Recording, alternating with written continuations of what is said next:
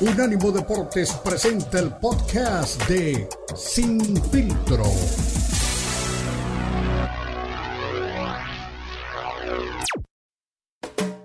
Unánimo Deportes presenta Sin Filtro. El más capacitado cuerpo de periodistas nos traen lo último del béisbol, el boxeo, la NBA, la NFL, la MMA y mucho más. Sin filtro es el programa multideportivo.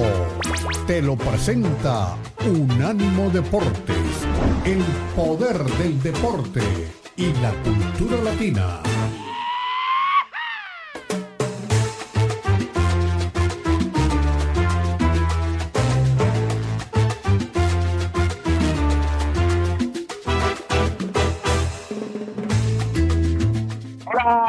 Familia de Sin Filtro, estamos llegando una vez más al viernes, este primer viernes del 2024, pero por supuesto con toda la actitud, con toda la confianza y con todo el deseo de que este fin de semana nos traiga mucha, pero mucha actividad en el primer fin de semana ya bajo el sello del nuevo año. Estamos nuevamente con equipo completo y también con un menú noticioso muy, pero muy completo que incluye también noticias de don Sergio Checo Pérez y al parecer se prendió el cerro y es que en una entrevista Max Verstappen hacía pues una referencia a lo que la gente decía sobre la competencia entre ambos y dijo literalmente o dio a entender, vamos a ver sus palabras para no especular, pues que Checo Pérez no está a su nivel. Así que eso vamos a comentarlo con el buen Beto Pérez Landa, que es un Checo lover y que por supuesto sabe de la A a la Z dentro del automovilismo. También Patrick Mahomes no estará presente este fin de semana en el partido de los jefes de Kansas City y los Chargers de Los Ángeles. Esto porque obviamente están calificados a la postemporada y el estado de salud de Mahomes no es eh, malo, pero quieren guardarlo ya para lo que es el arranque de la postemporada. También eh, dieron a conocer eh, los candidatos para lo mejor del Consejo Mundial de Boxeo en el último año. ¿Será o no que está Saúl Canelo Álvarez? Diremos quiénes son los candidatos, quiénes pueden ganar esta votación y por supuesto si realmente obedece a lo que vimos este año. Gilberto El Soto Ramírez también, ese chico grandotote que por momentos decía que quería eh, combatir contra el Canelo Álvarez, que perdió de manera muy fea contra Dimitri Vivol, pues ahora también está ya encaminado a una pelea titular. Esto por un título de peso crucero en la Federación Internacional de Boxeo y recuerden que el peso crucero es la única categoría en la que México todavía no tiene un campeón del mundo, así que de alguna manera es histórica esta pelea del zurdo Ramírez. Y, bueno, para la gente, la gente, también que le gusta el boxeo femenino, eh, Katie Taylor pues ya dejó vacante el título de la FIF y bueno, ahora también este organismo pues ya tiene una pelea titular para poder pelear por ese cinturón. Yo les digo una cosa, a mí la FIB es un título, y lo he dicho siempre, el cinturón que quizá no genera tanta emoción, no genera tantos campeones, pero es un organismo que siempre hace bien las cosas y se, y se adhiere o respeta sus propios estatutos. Así que yo creo que también por ahí muy bien por la Federación Internacional de Boxeo, porque siempre nos da pues el ejemplo de cómo tienen que hacerse las cosas. Y bueno, habló Floyd Mayweather, al parecer tiene un nuevo ahijado Floyd Mayweather, tiene un nuevo protegido eh, no, no es afroamericano en este momento, es lo raro. Eh, se le vio aquí en Las Vegas eh, corriendo en esas acostumbradas em, pues, charlas y también em, prácticas matutinas en lo que es parte de Las Vegas. Tres de la mañana, cuatro de la mañana le gustaba salir a correr al buen Floyd Mayweather y ahora se llevó a alguien también con él, alguien conocido, alguien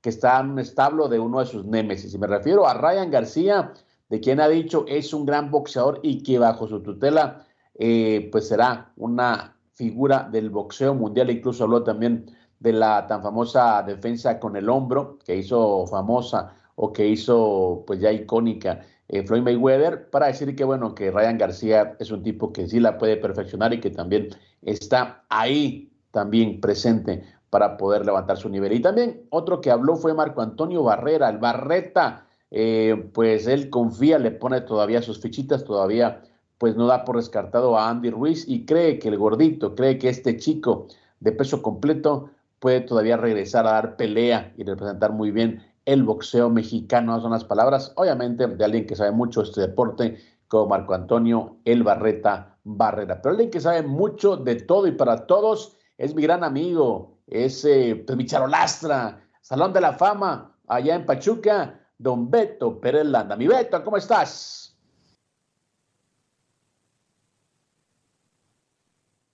No, pues yo lo presento con bombos y platillos, ahí se asoma, no prende el micrófono. No, este Beto, la verdad que está, se hace más de rogar que Saúl Canelo Álvarez. Yo creo que por eso es que le cae mal, porque realmente son iguales.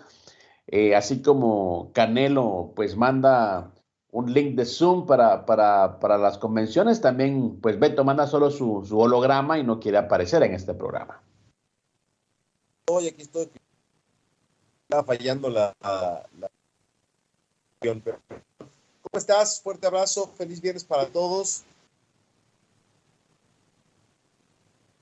Estamos con el gusto de siempre en esta mañana para platicar las de, de lo que son las de, hablas ahora de de Max Verstappen.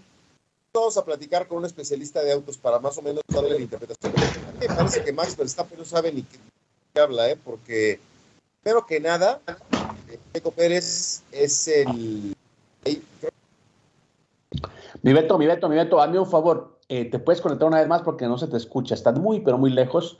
Eh, entonces, hazme un favor, vamos a conectarnos una vez más mientras pues, seguimos aquí arrancando lo que es un sin filtro más. Esperamos que se conecte ya el buen Beto Pérez Landa con un mejor audio, porque bueno, no escuchábamos. Al menos yo no lo escuchaba, no sé si ustedes escuchan, pero eh, en mi caso no, no llegaba. Eh, todavía me, imagino que está en el camino como siempre, porque Beto Pérez Landa, como saben, tiene otros proyectos también. Está en televisión en Pachuca, es el, tipo de los deportes, el tipo de la información allá en, el, en la Bella Irosa y por supuesto siempre anda haciendo otras cosas eh, también. Pero bueno, señores, es parte eh, de lo que pasa con, con, los temas técnicos, ya se incorporará el buen Beto Pérez Landa, eh, gracias a Jonathan Morel, que siempre está en los controles, que siempre está pues dándonos la ayuda ahí para conectarnos y ponernos al aire. Señores, bueno, eh, decía Marco Antonio Barrera, este, esto es un programa llamado ProBox que tienen ya en redes sociales, en YouTube específicamente, él y otras figuras como Lalo Camarena, como el buen Juan Manuel Márquez, Ricardo Celis, pues bueno, él eh, hablaba acerca del tema de Andy Ruiz y decía, yo le tengo mucha fe a mi gordo precioso. Así decía Marco Antonio Barrera eh, a, este programa, ¿no? Provox. lo conozco, conozco las actitudes que tiene, un boxeador independiente, corpulento, es rápido, tiene combinaciones, tiene variedad. Así que bueno, es lo que, lo que piensa Marco Antonio Barrera de Andy Ruiz, que repetimos también está tratando de regresar para obtener una pelea importante, una pelea grande, una pelea de título, una pelea que le ponga muchos ceros en su cuenta bancaria. Yo creo que si le pones a Parker, me cae que mi gordo precioso le gana ganando por knockout. No me gusta hablar cosas que no, pero por las cualidades que tiene, por la entrega que tiene y por la forma como se entrega arriba del ring, esta, la única incógnita que tiene es, bueno, ¿qué pasará cuando regrese? Eh, palabras de, de, Marco Antonio Barrera acerca de Andy Ruiz, que sigue sin, sin confirmar su regreso. Se habló mucho de, peleas grandes contra Deontay Wilder, se habló incluso contra el Gypsy King, pero al parecer temas económicos por su nuevo management, pues yo creo que impidieron lo que es, su regreso a los encordados y por eso es que están hablando también eh, de una pelea contra un rival, eh, digamos, de menor calibre o de menor perfil, para al menos tenerlo ya de regreso en, en, pues en el animado, ¿no? En este caso, Joseph Parker es el que aparece el ungido para, para recibir una vez más a Andy Ruiz dentro de lo que es eh, el ring de boxeo. Yo creo que Beto ya está ahí una vez más. Beto. A ver, ahí me escuchas, tú dime si me escuchas bien o sigue fallando la señal. Ah, perfecto, mi Beto, perfecto. Mejor se daña, ¿eh? Mejor se daña. ¿Cómo estás, mi Beto? cualquier cosa y tú me dices, ¿eh? Porque andamos entre cajas y mecates en la mudanza, entonces a lo mejor por eso uh. está fallando el internet. Oye, este, te decía que, me llama la atención. Ahora vamos a platicar con un especialista de autos para que a mí no me crean, le crean al, que consideren un especialista. Eh, lo de Max Verstappen es, singular. Max no sabe ni lo que quiere. Vi la entrevista y también le preguntaron, oye, ¿cómo defines tu estilo de manejo? Y Alan Prost, que fue un gran campeón de Fórmula 1 francés, decía que él era estratégico, que no hacía nada más que lo que tenía que hacer. ¿Y a qué voy con esto? Le decían al profesor y a mí me caía gordo, el piloto favorito de mi papá y competía con Ayrton Senna. Ayrton Senna que era ir al frente, salirse en las curvas, aventar el auto, dar espectáculo. Ese es el deportista que a mí me gusta. Y del otro lado le decían al profesor a, este, a Alan Prost, porque Alan Prost, si tenía que llegar en cuarta posición para seguir siendo el primero de la tabla general, él llegaba en cuarto. Él hacía sus números y si tenía que llegar en primero, llegaba en primero. Si tenía que eh, llegar en segundo, llegaba en segundo. Si con el sexto lugar se seguía manteniendo al frente del, del campeonato de pilotos, pues no arriesgaba de más y se iba cuidando y llegaba, o sea, y al final a veces, varias veces fue tricampeón, los números le dieron, ¿no? Entonces, pero ese deportista a mí no me gusta, el frío, el conservador, el que hace lo necesario, ese a mí no me gusta. A mí me gusta el que transmite, el que emociona, el que genera algo dentro del espectador y el que hace que se levanten o que estén al filo de la butaca. Por eso, pues no es mi afinidad con ya sabes quién, pero bueno, solo así que cada quien. Y, te decía que no entiendo Max Verstappen porque le decían, ¿cuál es tu estilo de piloto de, para manejar? Y dice, no, pues es que no sé cuál es mi estilo de pilotaje.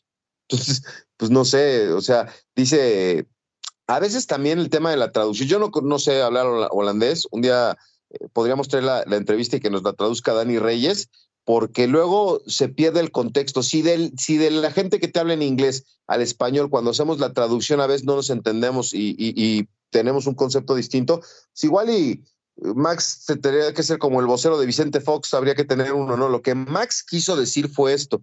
Yo creo que es un fuera de lugar por lo que te he dicho, ¿no? 19 pilotos más quieren el asiento de Checo Pérez y no lo, consiguen. Ahí está Checo como subcampeón del mundo. Si está a su nivel o no está a su nivel, eso es debatible, ¿no? Porque pues, es el campeón del mundo, es el piloto más joven, el más rápido, pero también lo dijimos aquí durante la temporada, eh, un día Checo iba en la primera posición, Max Verstappen tuvo problemas con su auto y venían, salió en la décima posición. Y de repente fue suma, rebasando, rebasando, rebasando, rebasando, rebasando, llegó a Checo y ¡fum! Y en cuestión de dos vueltas ya le sacaba 26 segundos. Entonces, hay una diferencia en los autos. Si eso no lo quiere ver la gente, bueno, pues que no lo vea, ¿verdad? Pero eh, hay, hay un auto para Max y un auto para Checo. Si estuvieran en igualdad de circunstancias como lo estuvieron en el principio de la temporada, Checo ganó carreras y, lo, y, hicieron el 1-2. Entonces, eh, habría que revisar bien ese tema. Oye, y otra cosa, antes de irnos a la pausa, hay que platicar de Dimitri Vivol, ¿eh? también lo estuve viendo en una entrevista, dice que él es un producto de la Unión Soviética. La escuela de boxeo de Unión Soviética fue la que formó a Dimitri Vivol.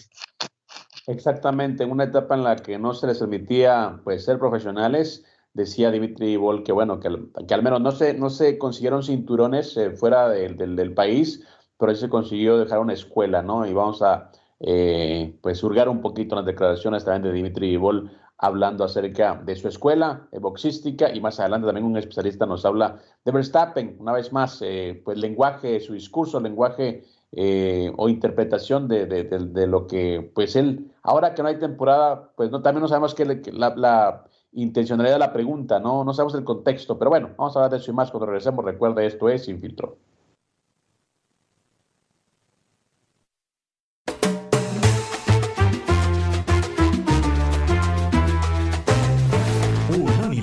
Deportes Radio. Búscanos en Twitter, Unánimo Deportes. Estás escuchando Sin Filtro, el programa multideportivo presentado por Unánimo Deportes, el poder del deporte y la cultura latina. Sin Filtro, Sin Filtro.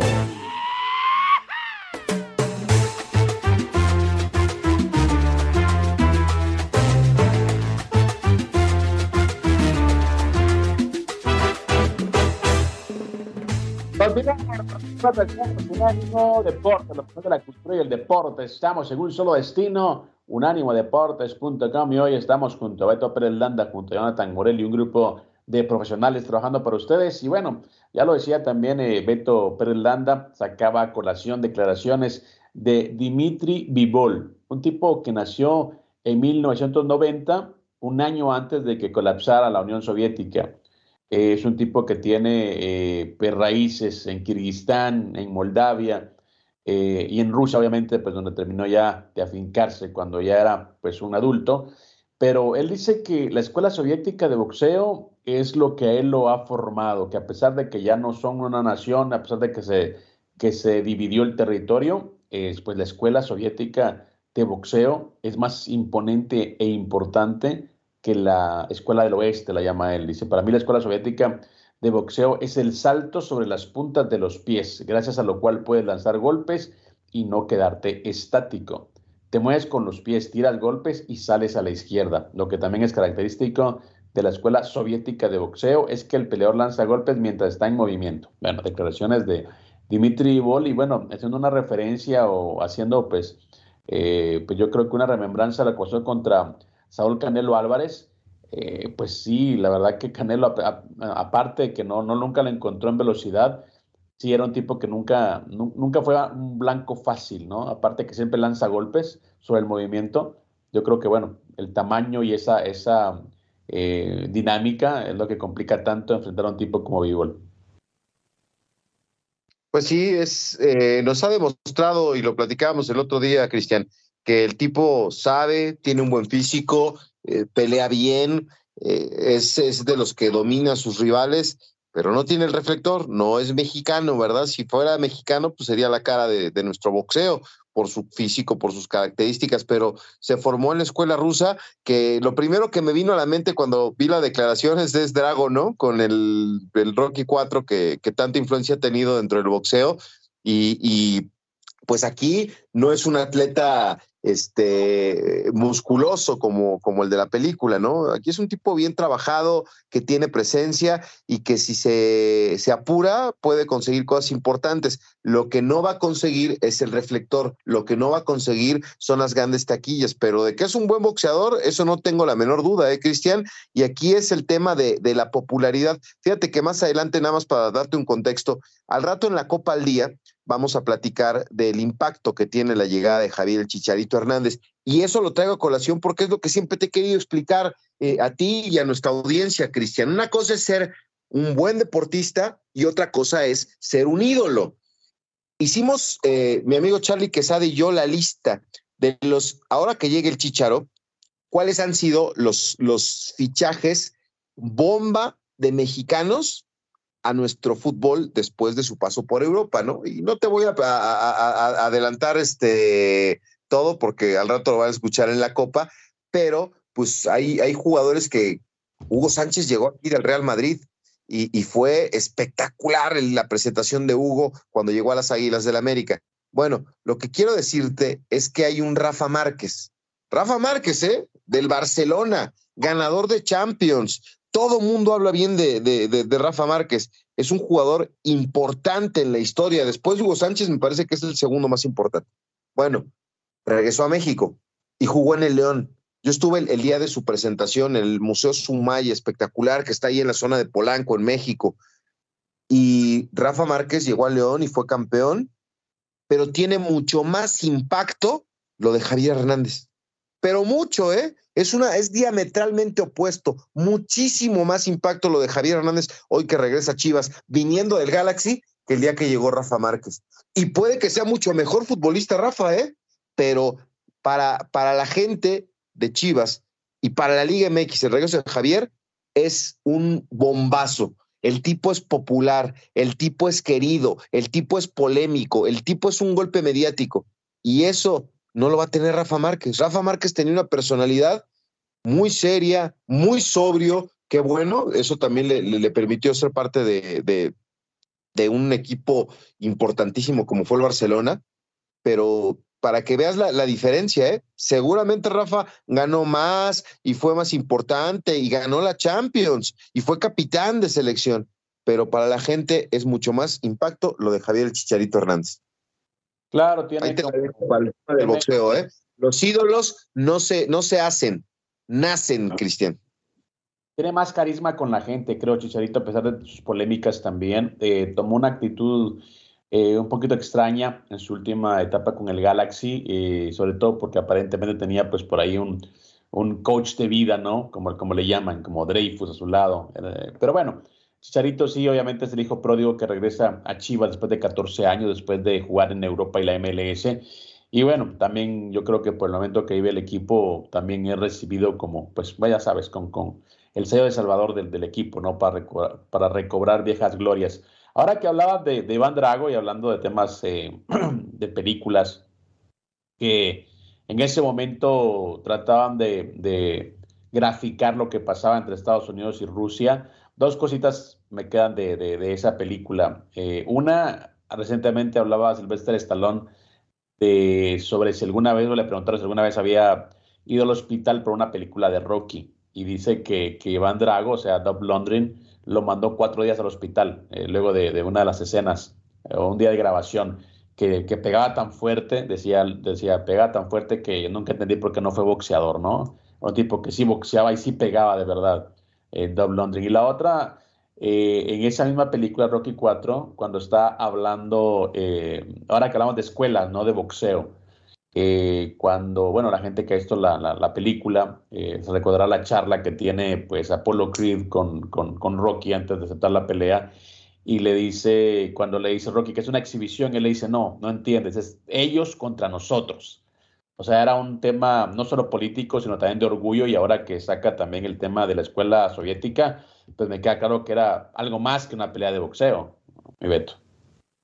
Sí, claro, claro, no, no, no. Eh, es que en ese entonces, ¿te acuerdas? Bueno, hubo una película muy famosa, Cristian, mi papá tenía la camiseta, eh, se la regalaron, para Rusia con amor, y era una seña obscena con la bandera de Estados Unidos, ¿no? Y este, se la regalaron alguna vez, y yo me llamaba mucho la atención, y justo en época de la película de Rocky, yo me ponía esa camiseta. Imagínate, yo no soy ni ruso ni estadounidense, pero me ponía la de Rocky, ¿no? Entonces me acordé que dije, ay, yo vi una camiseta para Rusia con amor. Creo que fue una película. Y, y te digo, era una, el, el pintando dedo, es la, la famosa señal pero eh, en la silueta y, y, y, era la bandera de Estados Unidos. Bueno, yo me ponía la camiseta para ver la película de Rocky cuando estaba chiquito. Entonces, imagínate, si, si lo dice la película, pues era así, ¿no? O sea, hasta un humilde niño mexicanito se puso la bandera de Estados Unidos porque pensabas que era la guerra.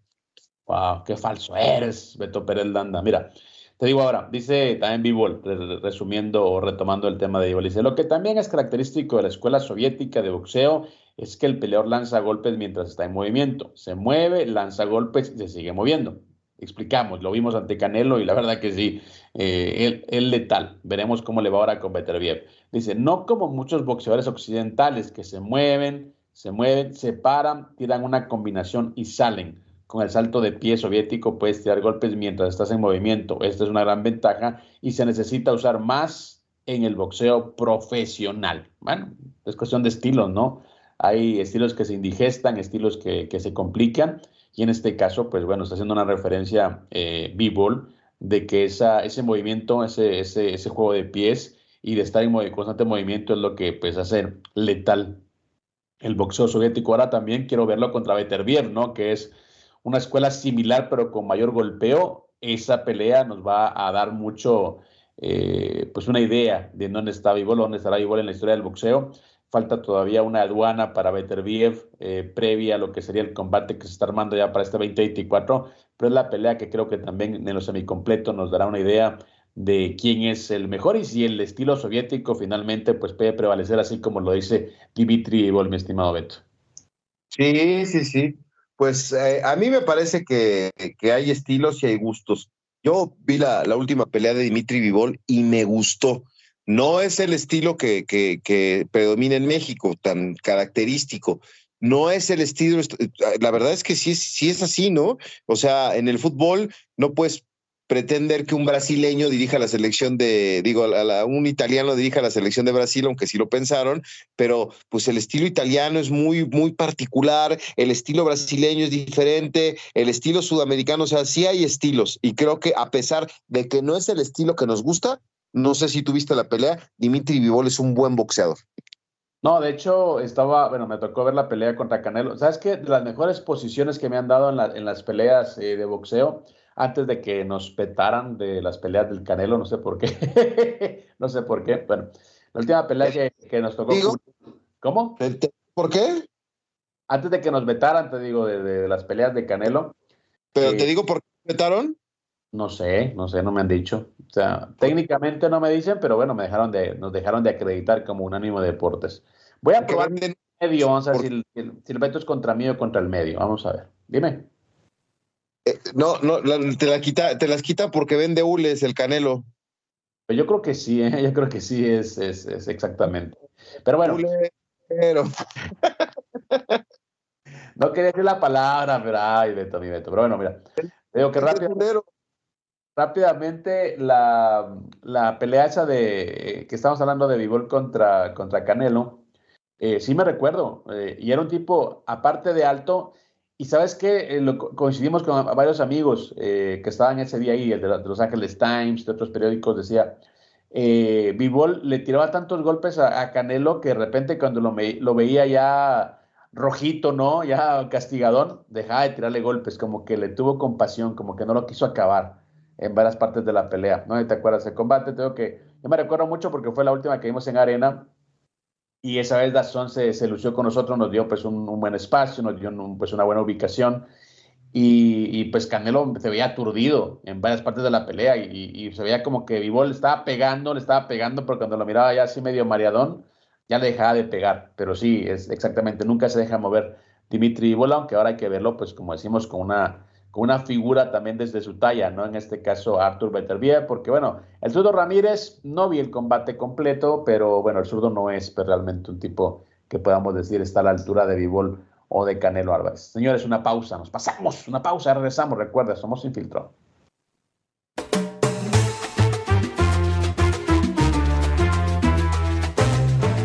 Unánimo Deportes Radio. Estás escuchando Sin Filtro, el programa multideportivo presentado por Unánimo Deportes, el poder del deporte y la cultura latina. Sin Filtro, Sin Filtro.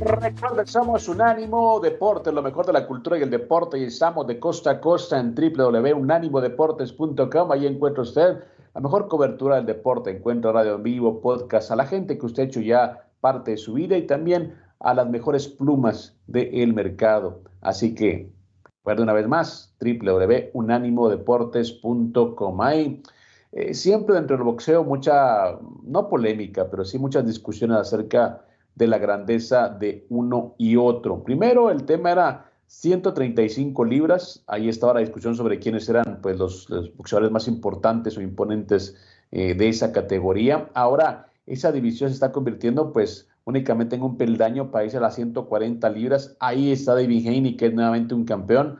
Y bueno, hay una discusión un poquito tonta, un poquito fuera de lugar. Eh, a veces yo creo que también hay boxeadores que no entienden que se les pasa el momento o no están para ciertas cosas y tratan en base a polémica y declaraciones tontas, pues poder nuevamente estar ahí la discusión. Me refiero a Teófimo López. Eh, y bueno, en este caso no es eh, realmente el mismo Teófimo, sino es el, el papá el que dice que Teófimo López es el tipo más imponente de 140 libras y que bueno, David Haney, a quien no pudieron enfrentar en 135, es un campeón falso. Dice, le ganamos al campeón lineal, conseguimos el cinturón lineal, vencimos a Josh Taylor. El hombre de las 140 libras es Teófimo López. Eso es lo que, lo que dice el papá. Dice, mi hijo es el número uno en 140 y todas esas mentiras de las que todos esos muchachos están hablando, todos esos peleadores de que son mejores, pues realmente es eso, mentiras. Mi hijo debería ser indiscutible porque Taylor nunca perdió cinturones ante nadie. No digas que es el mejor de la división mi hijo es el número uno en 140.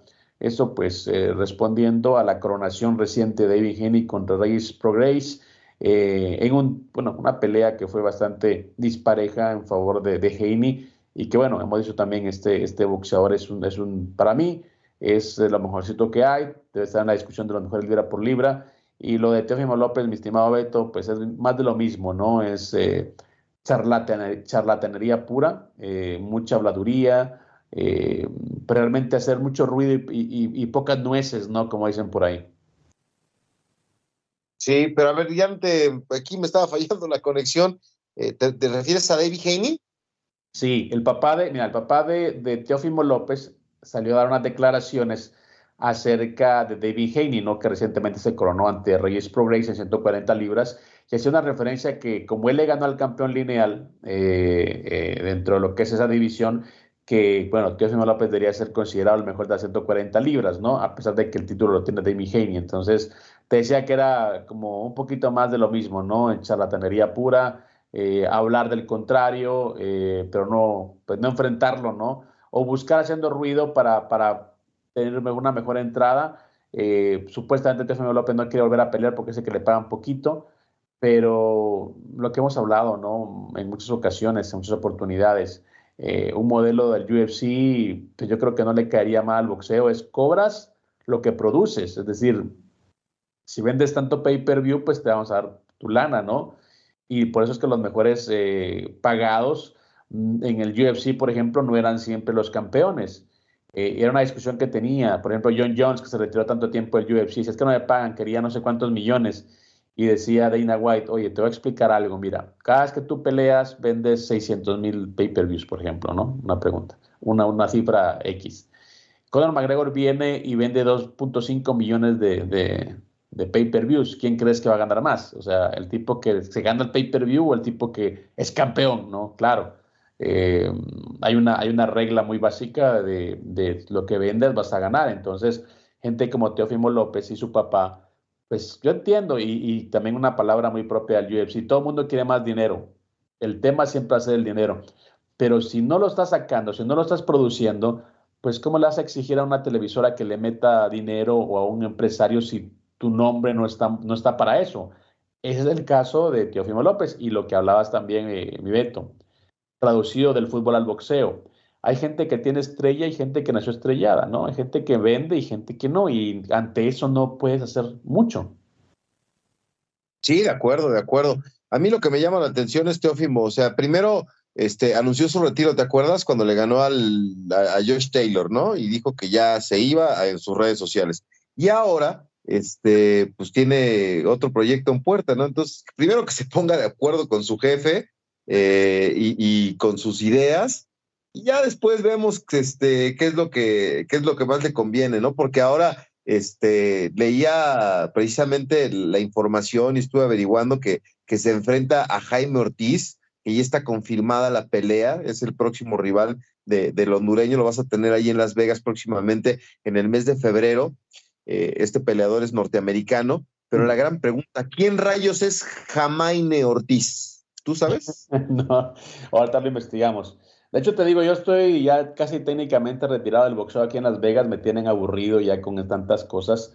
Eh, sobre todo esa negativa de, las credenciales me tiene como de mal humor, porque bueno, yo, yo entiendo que es un negocio, pero también entiendo cuando las cosas no vienen parejas, ¿no? O, no son, no son eh, justas. Entonces, mejor me voy al UFC, ahí nos dan buenas credenciales, nos dan buen lugar, no entra cualquiera, en el boxeo entra pues hasta el que vende las, las jícamas, por eso te digo, no, no tiene una explicación el por qué no nos dan credencial, más que bueno, no creo que ha sido Canelo, porque Canelo no tiene tiempo de escucharnos, pero siempre, ya sabes, no los queda bien, eh, los eh, besamígdalas, diría eh, el buen eh, Hugo Sánchez, que siempre están pendientes y, obviamente pues pasan el dato. Pero bueno, en el UFC, que es una empresa más seria, mejores peleas además, matches más, más entretenidos, ahí voy a estar casi cada fin de semana porque hay mucha, mucha, mucha actividad aquí en, la, en Las Vegas. Pero bueno, sí, lo que dices, ¿no? De, de, de, Teófimo López no se pone de acuerdo. Eh, mira, por ejemplo, vamos a, hablar de gente que, que, vende, ¿no? Y gente que, que no vende. Eh, en el pasado, Oscar de la Hoya era un, pues, un imán del pay-per-view, un tipo que vendía mucho pago por evento. Por eso era el Golden Boy. Eh, Shane Mosley era un gran boxeador, un tipazo, un tipo que le ganó en dos oportunidades a Oscar de la Hoya. Eh, y no por eso vamos a decir que era mejor, porque Oscar tuvo una mejor carrera, pero hay estilos que se indigestan, estilos que se te complican. Y, Mosley le ganó como amateur o como olímpico le ganó también dos veces como profesional y bueno, no podía con él, era un tema, pues ya sabes, de estilos, ¿no? Pero ponías a Shane Mosley solito y no vendía, y era un gran boxeador. Eh, y nunca vendió, nunca fue bueno vendiendo pay-per-views, ¿no? Lo utilizaron ya después para levantar carreras como la de Saúl Álvarez, a quien enfrentó en Las Vegas, ya pues casi al pie del retiro.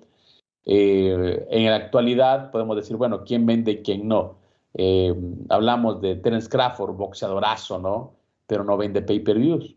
al punto que, se enojó con, con Top Rank, los acusó de racismo y se, se reía eh, Bob Arum, decía racismo yo, o sea que he representado a la mayoría de boxeadores afroamericanos.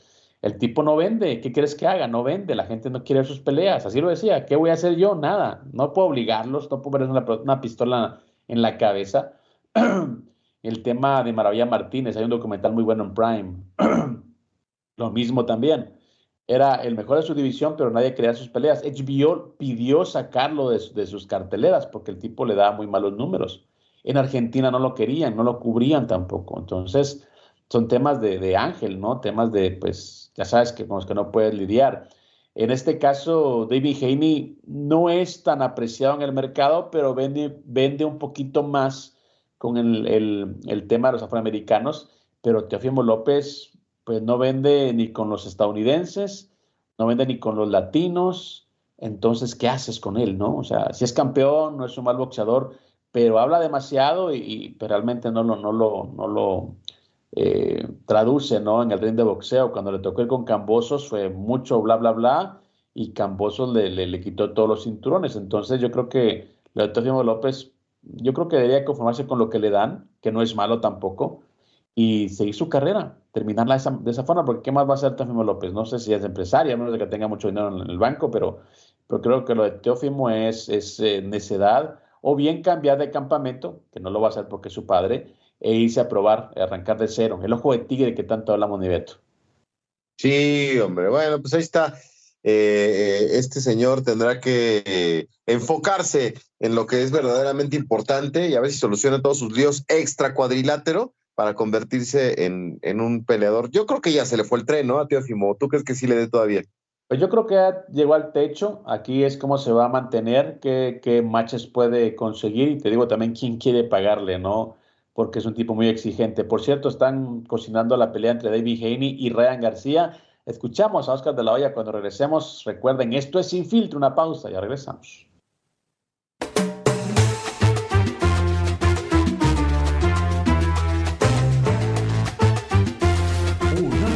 Deportes Radio.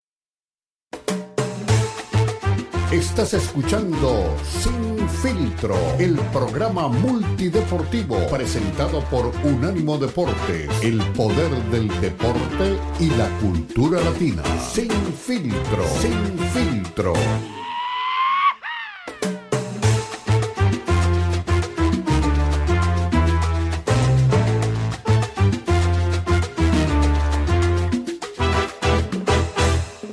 Continuamos. Recuerden, somos Unánimo Deportes. Somos lo mejor de la cultura del deporte. Estamos de costa a costa en www.unánimodeportes.com. Estamos hoy viéndole a ustedes Beto Pérez Landa y que les habla Cristian Echeverría y claro también eh, la voz que manda, la voz cantante, la voz de la gente en redes sociales. Saludo a mi gran amigo Diego Pérez. Saludos señores, dice que tengan un excelente fin de semana. El primero del 2024, primero del año. Tienes toda la razón, mi estimado Diego Pérez. Así que, bueno, eh, es el dinero que se hace presente hoy en redes sociales. Siempre a toda la gente que está pendiente y sin filtro, un abrazo. Ya saben que esta es su casa, es la tribuna abierta para poder hablar de los temas, pues bueno, que están calientitos eh, dentro del deporte americano o, los o el cero soccer, ¿no? Para que no se moleste eh, don Beto Pérez Landa, que también es maestro de geografía y me regaña que diga maestro de deportes americanos.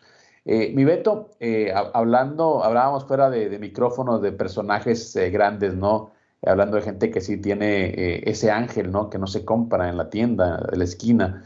y hablábamos de Hugo Sánchez y, de lo que él representa, ¿no? Hablar de Chicharito primero, es lo que van a escuchar más adelante en la Copa al Día, de cómo lo van a recibir en Chivas luego de 14 años.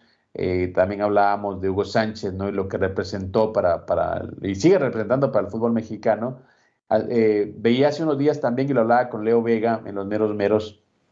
Romario, estaba viendo eh, una compilación de sus mejores goles y la verdad que Romario, wow, era un, era un delantero, decía Jorge Valdano, de dibujos animados, ¿no? Lo que hacía.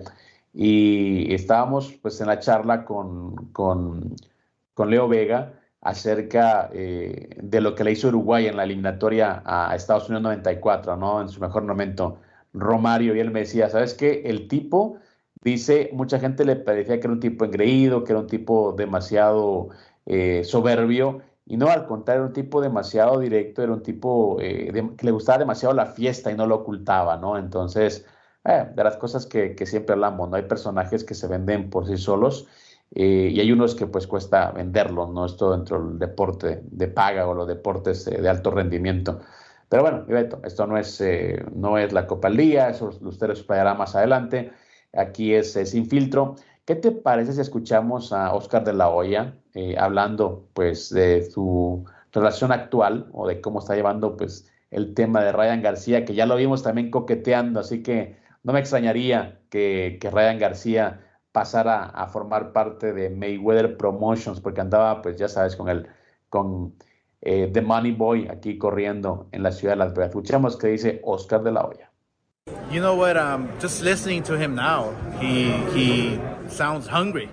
He sounds. I, I just I told him I told him if he uh, misses these press conferences and he misses being in the ring, and he's like, man, I cannot wait.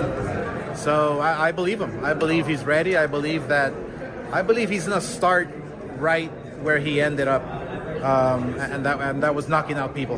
Um, you know, one thing about Virgil is that when he has you hurt,